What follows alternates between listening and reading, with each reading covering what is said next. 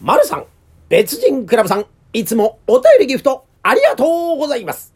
宝冠八甲スペシャル編、始まりますと、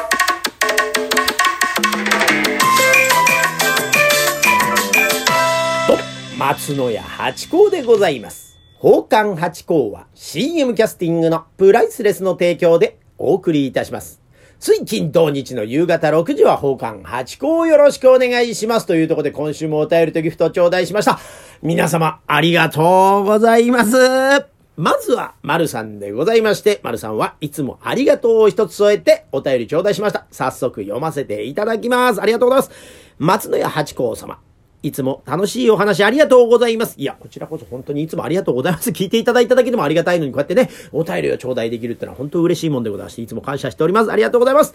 えー、続きがございまして、先日の感謝127の放送で、浅草お茶の間寄せが埼玉テレビでも放送されていることを知り、急いで録画しました。ありがとうございます。えー、浅草のお茶の間寄せはずっと見たかったのですが、千葉テレビさんだけだと思っていたので、毎回残念に思っていましたが、これからの楽しみが増えました。にっこりマーク。八甲さんはもちろん、昭夜師匠の動物園も楽しみです。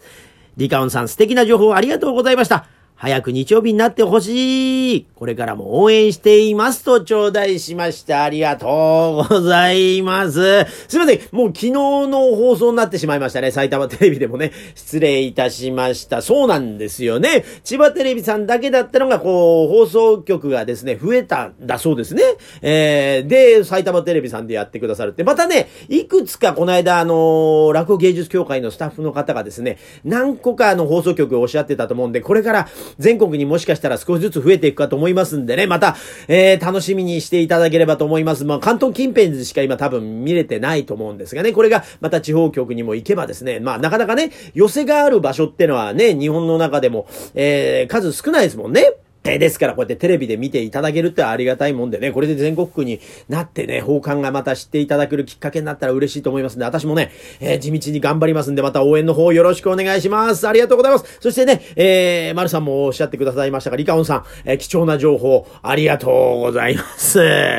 さあ、続きまして、別人クラブさんでございます。こんばんは、今日の旅良かったご様子で何よりです。ちなみに、江戸時代のことですが、お江戸には遷都してませんよ。あ、そうなんですね。あくまで天皇がおわすところが都。あ、そういう規定なんでございますね。江戸時代、上方からお江戸に向かうことを、東下りと言っていました。今日へは、上洛、あ、確かに、上洛って言葉ありますね。え明治になって、東京へ向かうのを、上りというように改められました。と頂戴しました。やっぱりこう、知恵の泉でございますね。ありがとうございます。もう、すっかりね、その、徳川のね、将軍様がこう、江戸に遷都したかと思ったら、違うんですね。あの、天皇様がいらっしゃるところが、その、都なんでございますね。知りませんでした。これで、だから銭湯でね、少しあの、えー、辞書を調べたら、明治2年かなんかに、えー、こっちに遷都したということになってるそうでございまして、いやー、また、知識が増えまして、またお座敷でこれをお話しできる瞬間がいつ来るかわかんないですけど、でもいつかね、こういう話になった時に、えー、お話できるかと思って、ちょっとワクワクしております。ありがとうございます。別人クラブさん、いつもありがとうございます。またですね、えーいろいろ知識を授けていただければと思います。というところで、今週もありがとうございました。